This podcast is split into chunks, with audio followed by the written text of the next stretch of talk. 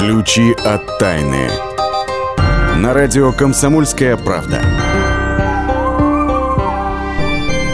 Здравствуйте, это «Ключи от тайны». И вот первая тайна, которая больше не тайна, по крайней мере для меня, Наталья Андреасин, Оказывается, умному человеку много друзей для счастья и не надо. А как же... Если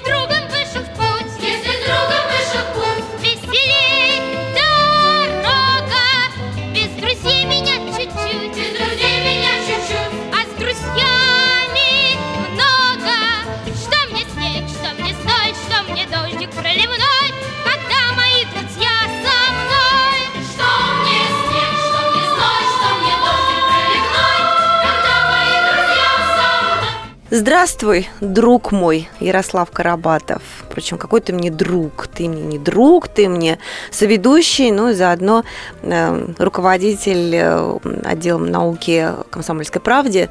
А вот ладно, кроме шуток, Слав, поздоровайся, пожалуйста, с нашими А, слушателями. Здравствуйте, вот так вот Да. умная женщина быстро вычеркнула меня из списка друзей, Нет, подтвердив, что умному человеку Ты- действительно не, Ты много друг, друзей не ты нужно. друг, давай обнимемся. Ну, ладно, после эфира, хорошо. Скажи, пожалуйста, как такое может быть? А как же вот эта песенка, которую мы только что послушали? Как, как, же, как, же, как же здесь быть-то? Ну, ты знаешь, э, очень интересное исследование, а, которое проводили э, это ученые Сатоси Каназава из, школ- э, из лондонской школы экономики и Норман Ли из Сингапурского университета. Вот мы совсем недавно, кстати, обсуждали какое-то исследование, про счастье мы же постоянно об этом говорим, а где говорил, что э, Про научно обоснованное счастье. да, равенство и неравенство, вот там э, ключевые компоненты. Вот. Они решили копнуть в другую сторону. То есть они померили IQ, то есть уровень интеллекта человека, и э, попытались э, связать э, ну, различные ситуации да, вот с э, вот этим э, интеллектуальным статусом человека. Э, Выяснились действительно парадоксальные вещи. Ну, во-первых, ну, всем известно, да, что уровень счастья напрямую зависит с, с перенаселенностью. То есть уровень счастья жителей э, мелких, э, маленьких городов, де- деревушек, он априори выше, чем жители мегаполиса. Мгм. Но Меньше стресса и все ну, такое. да, понятно, меньше стресса, да. ну, это ме- Мгм. механизм понятен. Но, Мгм. оказывается, если мы начинаем мерить э, уровень IQ, уровень интеллекта, да, то получаются парадоксальные вещи. Допустим, вот это вот ощущение эффекта перенаселенности, да, когда человек неуютно себя чувствует при скоплении большого количества народу, он ярко в два раза выраженней, если у, человека низкий уровень э, интеллекта. А вот человек с высоким уровнем интеллекта э, с- достаточно спокойно переносит вот ощущение перенаселенности. А, Раз. А Второй момент, э, ну, мы, мы все тоже знаем, да, и, и они не открыли Америку, что перенаселен, э, не только перенаселенность, но и количество друзей, да, количество людей, э, близких людей, ну, это не обязательно друзья, родственники, да, вот э, единомышленники, люди, с которыми можно там перекинуться словечком, вот чем, чем их больше, да, тем человеку лучше живется, ну, как бы, ну, зона комфорта увеличивается. Да. Вот. А оказывается, для умного человека э, это вовсе не обязательное условие. Вот я, честно, меня, честно говоря, это удивило. Если мы говорим об IQ, то это, в общем, такая штука, которая не, не очень хорошо еще по- по- понятна, да, потому что вот, ну, рекордсменка, да, э, по IQ, э, это, это женщина, кстати, с- самая Мгм. умная Мгм. э, Ага. с- существо на планете, это женщина. Подбоченилась я. Да, Мгм. это Мерлин Вос Савант, американка. У нее уровень IQ 228, ну, это какой-то запредельный, да, то есть считается, Ага. ну, выше э, среднего это свыше 110, а у нее 228. Но при этом она не совершила никакого открытия, она не написала никакой, э, она дра- драматург, да, но она не написала э, какой-то пьесы, которая, да, вот э, явилась событием эпохальным. А, Она ведет рубрику вопросов и ответов в известном американском журнале. И все. С другой стороны, вот, допустим, есть отец американской физики, да, атомной, квантовой и так далее, и так Мгм. далее, Ричард Фейнман. Он Нобелевский лауреат, ну, все как полагается, один из руководителей атомного проекта. Вот у него IQ был достаточно скромный по сравнению вот с этими. Всего 122. Так. Да? И поэтому вот, э, мы, когда мы говорим, вот умный человек, он, э, это, знаешь, очень ну, оценочное суждение. да? Относительное понятие. Очень Какое относительное понятие. эти примеры имели к их друзьям? А я, я тебе скажу, да, что вот мы, э, вот мы говорим, что умному человеку не нужно. А вот Да. кто умный человек? Вот э, Мэри э, Восс Саван, да, или Ричард Фейнман? Вот кого из них считать умным? А у одного вот такой вот IQ. С разницей IQ Да, в 100 то есть, ну, единиц. совершенно не- несопоставимые вещи. А с другой стороны, вот как ты думаешь, вот Андрея Вознесенского можно считать умным человеком? Я предполагаю, что да. Вот. А поэт как-то говорил, что вот я делю своих современников, своих друзей не, не по горизонтали, да, не по поколениям, а по вертикали. То есть в эту вертикаль не по поколениям, не по, по, по- возрасту, а вот по душевному складу, я не знаю, может быть, по мировоззрению. Мгм. Вот у него входили Маяковский, а, Лермонтов, Пушкин и так далее. Вот если брать вот, э, вот это понимание а, друзей, да, ш- вполне возможно, что если да, если ты э, считаешь своими друзьями вот там, не знаю, Пушкина, Лермонтова, Маяковского, а может быть кто-то и Вознесенского считает, да, вот, может быть, тебе в реальной жизни такого ка- большого количества друзей не надо, потому что ты можешь а, ну, перекинуться с ним словечками. а, Ограничиться самыми такими яркими фигурами. Да, ну, в, А если нет? А если не, не, Вот. не нацелен ты вот А э, если ты не знакомство с нацелен, Маяковским и Есениным? А ну тогда нужно все-таки пытаться осваивать как-то окружающий мир, знакомиться с людьми. А, Вот, э, Так ты все-таки опровергаешь вывод американских ученых о том, что умному человеку много друзей для счастья не надо? Или ты хочешь сказать о том, что у нас своя российская знаешь, почва с кухонными хочу сказать, посиделками? Что нужно, наверное, искать какой-то свой, свой особенный путь. Мы часто говорим, что вот у России свой особенный путь. Вот в этом отношении я думаю, что не только у России, у каждого человека свой собственный путь. Вот, не нужно там э, у- упода- э, ну, ссылаться на это исследование. Ах, умному человеку не нужно много друзей. Так, Пошли вон отсюда, телефона, да. да. там Федю, Петю, пятницу на кухне Елену. не Да, собираемся. на пе- да, то есть, ну, э, эти исследования, да, они, конечно, дают пищу для размышлений, но относиться к ним нужно все-таки с, оп- с определенной долей а, ну, вдумчивости, так скажем. Вот Слава сказал, что у каждого свой путь, как говорится, да, а нам сейчас нужно прерваться ненадолго, вернуться в эту студию для того, чтобы продолжить наш путь за истиной по местам силы. И отправимся мы с вами на этот раз в Новосибирскую область, к колодцу Половинка, узнаем, как там вдруг когда-то оказалась икона святой мученицы Параскевой Пятницы, а в рубрике «Бабушкин берег» выясним, зачем дачники повязывают на руку красную нитку. Все не просто так. Выясним. Ключи от тайны.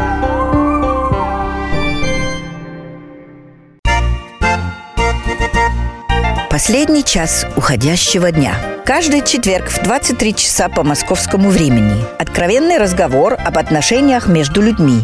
Единственное на российском радио классическое немецкое шоу. Мартина Видеман поговорит с вами о мужчинах и женщинах, праздниках и буднях, о людях с ограниченными возможностями и о тех, кому повезло, о счастье и несчастье. Предельный градус откровенности. Беседа один на один. Мартина Видеман, ваш друг и советчик. Радио «Комсомольская правда» каждый четверг в 23 часа по московскому времени. Программа «1-2 Видеман». Ключи от тайны. На радио «Комсомольская правда». Итак, друзья, это ключи от тайны. Мы с ними сейчас забираемся в места силы, Места силы.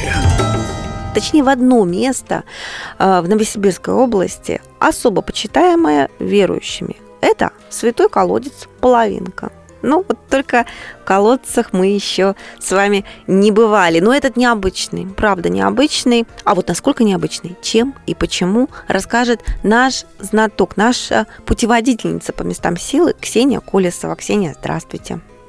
Здравствуйте.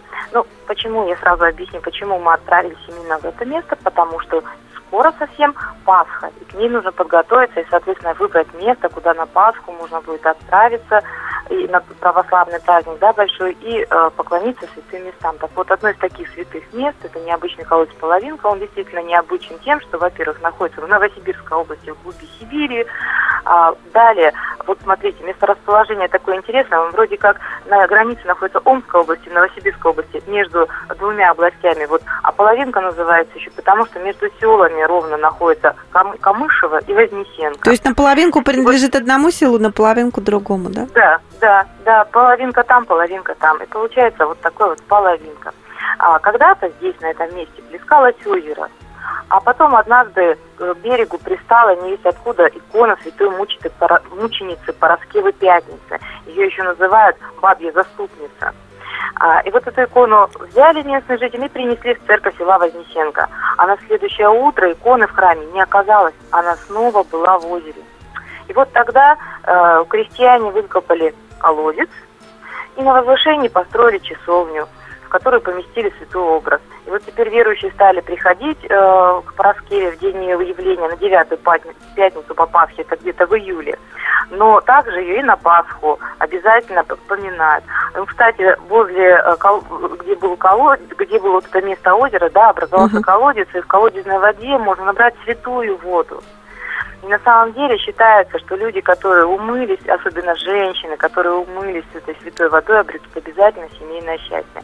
Но ш- еще что удивительно, вот э, для этой святой, да, Пороскевой пятницы, ее можно молить о торговле благополучной. А, не, каждого святого можно просить о чем-то материальном. Ну, это правда, да, что-то такое, ага, материальное. Да, да, и здесь можно прийти как раз и вот именно Пороскевую пятницу попросить о благополучной торговле. Поэтому предпринимательство, э, людей от предпринимательства, можно им отправляться туда, прям советую, ну и попросить о благополучном исходе дела какого-то. Отправляться, вот, вы такая говорите, место. вы говорите отправляться, а вот как отправляться? Судя по рассказу, это где-то находится, ну, очень далеко, и, и- и- или наоборот, как, какие ориентиры для людей? Ну, вы знаете, на самом деле можно, конечно, добраться, как это мы привыкли делать в современном мире, на машине, но э, есть даже э, крестный ход к, этой, к этому святому источнику. Люди собираются или в Новосибирске, или прямо в селе Вознесенко, и а, отправляются вот к этому источнику пешком. А, приходят пешком, то тоже кто сколько выдержит по своему здоровью, по своему значит, э, терпению такому. И э, в зависимости от того, можно отправиться из Новосибирска пешком. Это несколько дней займет. Да, это Такой- такой, такой это, это серьезный будет поход. Еще остается только добавить, что церковь э, была сожжена во времена э, борьбы с верующими, ну, а восстанавливали все уже в 90-е годы, но на остатках старого сруба, правда ведь? Святой источник На восстановили. самом деле очень трудно уничтожить энергетически сильное место. Люди все равно будут туда приходить и чувствовать эту особую силу. Будет там церковь или не будет, особая сила останется обязательно. Как вы это хорошо. останется такое намоленное место.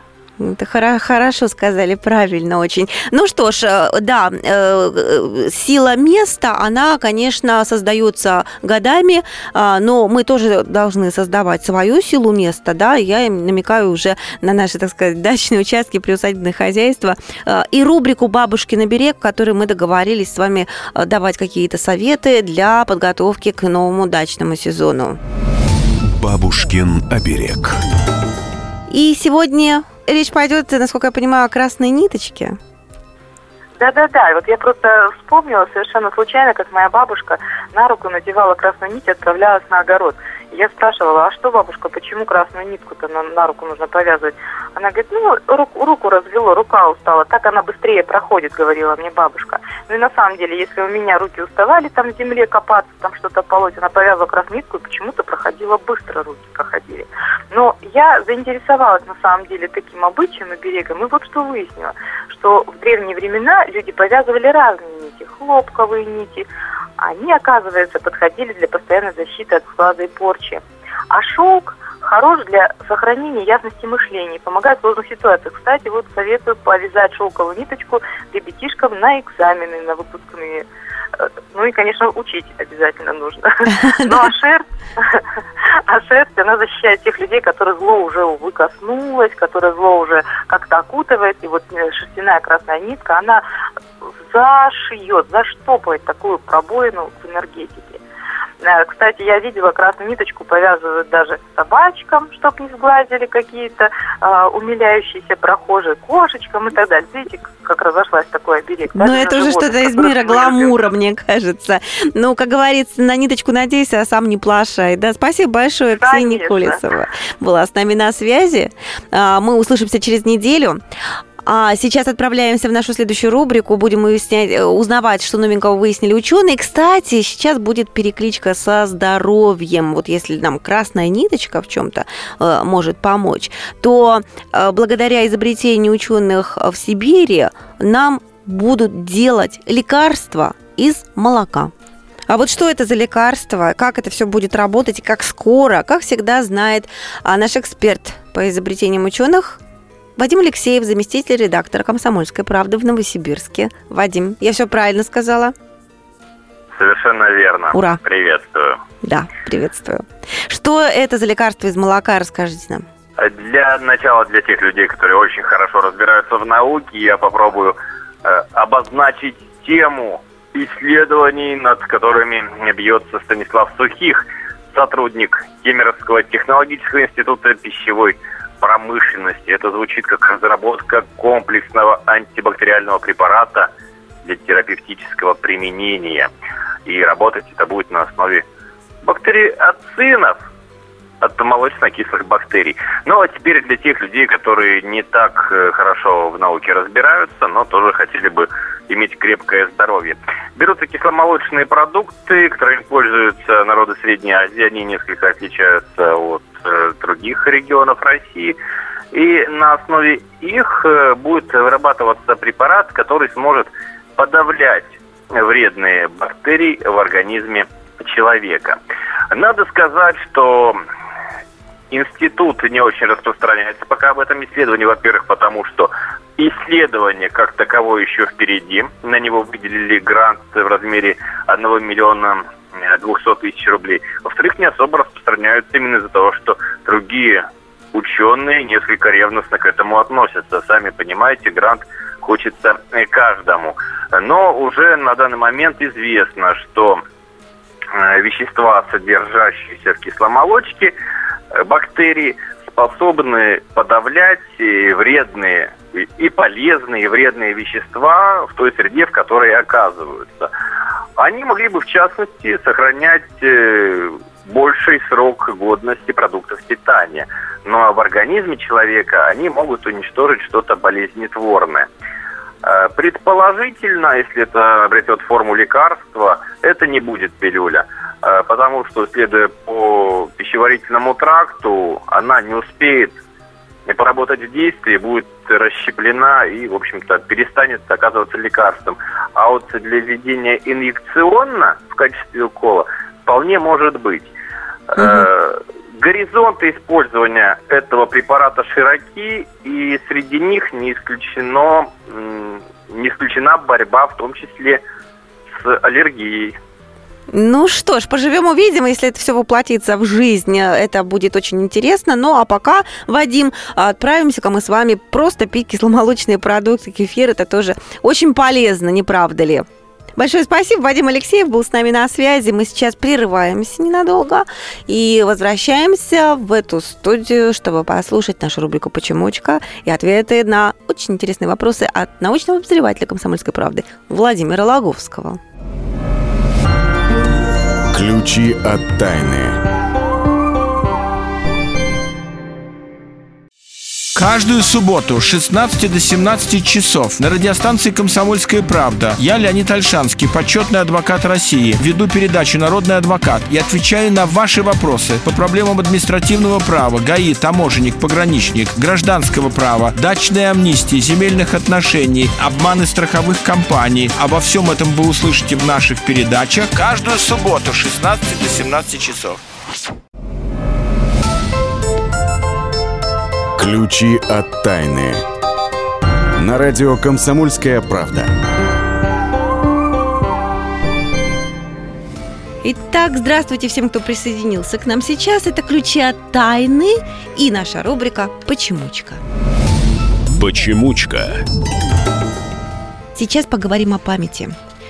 И зададимся таким вопросом, почему ученые решили, что память предков все-таки существует? Я сегодня до зари встану По широкому пройду полю Что-то с памятью моей стало Все, что было не со мной, помню Ну вот, что-то с памятью моей стало, все, что было не со мной, помню. Мы думали, что это вообще-то фигура речи, а это, оказывается, правда похоже на то? Э, Вопрос я задаю, собственно говоря, своему соведущему Владимиру Логовскому, нашему научному обозревателю. Володя, здравствуйте. Здравствуйте. Вот совершенно удивительнейшим образом вот эта песня, а, которая прозвучала в эфире, она соответствует сути тех экспериментов, которые недавно провели биологи из университета Эмори, которые, собственно, доказали а, вот эти эксперименты ну, совершенно фантастически доказывают, что память предков, скорее всего, существует. Почему она существует, пока до конца не ясно. Но по порядку. А, а, ну, во-первых, поясним, что такое, ну, что такое память. Ну, условно говоря, что такое простой пример, память предков. А, допустим, мужчина когда-то тонул. Его сыну э, по идее, передается страх воды. Кто-то когда-то, знаешь, на пожаре был. Сын, внук э, панически начинает э, бо- бояться огня. а- И не огня. может понять, откуда Не такая может понять, паническая откуда- боязнь. откуда Ходит по такой-то. Вот это- психологам, никто вот, понять вот это не на может. пальцах память предков. Вот ученые из университета Эмори попытались, э, ну, как-то чисто физически показать, что, он действительно, что это не сказки, что это действительно существует. И вот такой профессор Керри Реслер и его, значит, коллеги провели эксперимент, о котором рассказали в журнале Nature. Значит, они брали мышей, а, помещали их в такую, ну, такой на пол, а, по по- там электроды под- подведены были, ток возникал. Ток такой небольшой, но довольно чувствительно бил этих мышей по лапкам. Ну, неприятненько Вот, неприятненько. Ага. Они, они убегали, естественно, от этого. Им нравится, они убегают. Вот. При этом одновременно им распыляли такое вещество ацетофенон, который имеет запах черемухи. То есть только вдарили, значит, черемуху распылили одновременно, те убежали э, и одновременно понюхали. Вот. Дальше. У этих, от этих мышей, а, это отцы были, значит, п- потомство появилось, мышата. Мышат этих туда же, на этот же электрический пол. А, током не бьют, но вот это вещество, черемуху, распыляют. И мыши паники, мышата вот этим, которые подросли Которых немножко, током никогда, не никогда не били. начинают, начинают убегать. Ой-ой-ой. Вот. Как будто ждут удар током. То есть получается, а, вот этот страх перед вот этим электрическим полом передался потомству. А, дальше, следующий, уже внуки, внуки этих самых, мы, тоже то же самое, им э, распыляет вот это вещество, током не бьют, но вот эти мышата, внучата уже тех самых первых мышей, которые били током, они тоже начинают убегать. От черемухи, от, э, От за- запаха. от запаха запаха. черемухи. Ка- Который ну, ассоциируется у них с болью, получается, да? Да, можно предположить, предположить, что эти мышата каким-то образом там им донесли сведения о том, что вы чуете запах, вас ударит током, будет больно. Вот. Например, воспитывали их как-то Воспитывали, родители. как-то воспитывали. Ну, мы уж не знаем, Передавали как. на своем Ну, мышином мало уровне. ли, как там э, передаются какие-то инстинкты э, животные друг другу. Ну, Может, и это передали страх перед, перед этим полом. Чувствую, что вы хотите Но- сказать, все не так было. Все не так. Потому что э, мышата появились в результате искусственного оплодотворения. То есть со своими отцами они никогда не виделись. Знать даже не знали, что они есть у них эти отцы. Вывелись и все равно боялись этой черемухи э, и, и- и боялись, как бы э, и- их не ударило током. Загадка полнейшая. Почему? Ну почему так? Вот, вот это, вот это память предков. Слушайте, получается, что когда вот люди говорят, у меня дежавю, такое ощущение, что со мной это уже происходило, то это тоже проявление вот этой самой памяти предков? Ой, о дежавю мы с тобой поговорим отдельно, потому что дежавю тоже посвящено, посвящены были исследования, то и, в общем-то, нащупано было, но это совершенно другое, совершенно другое явление. Вот это явление, о котором я сейчас говорю, память предков, оно связано скорее вот эти с фобиями, бои, которые вдруг возникают. Или с привычками, да? С привычками вредными, как вот, знаешь, у, ну, у папы бабника может, ро- скорее всего, сын тоже будет бабником. Или, или внук будет внук будет баб, бабником. Э, есть такие есть такие множество таких э, примеров. Володь, у меня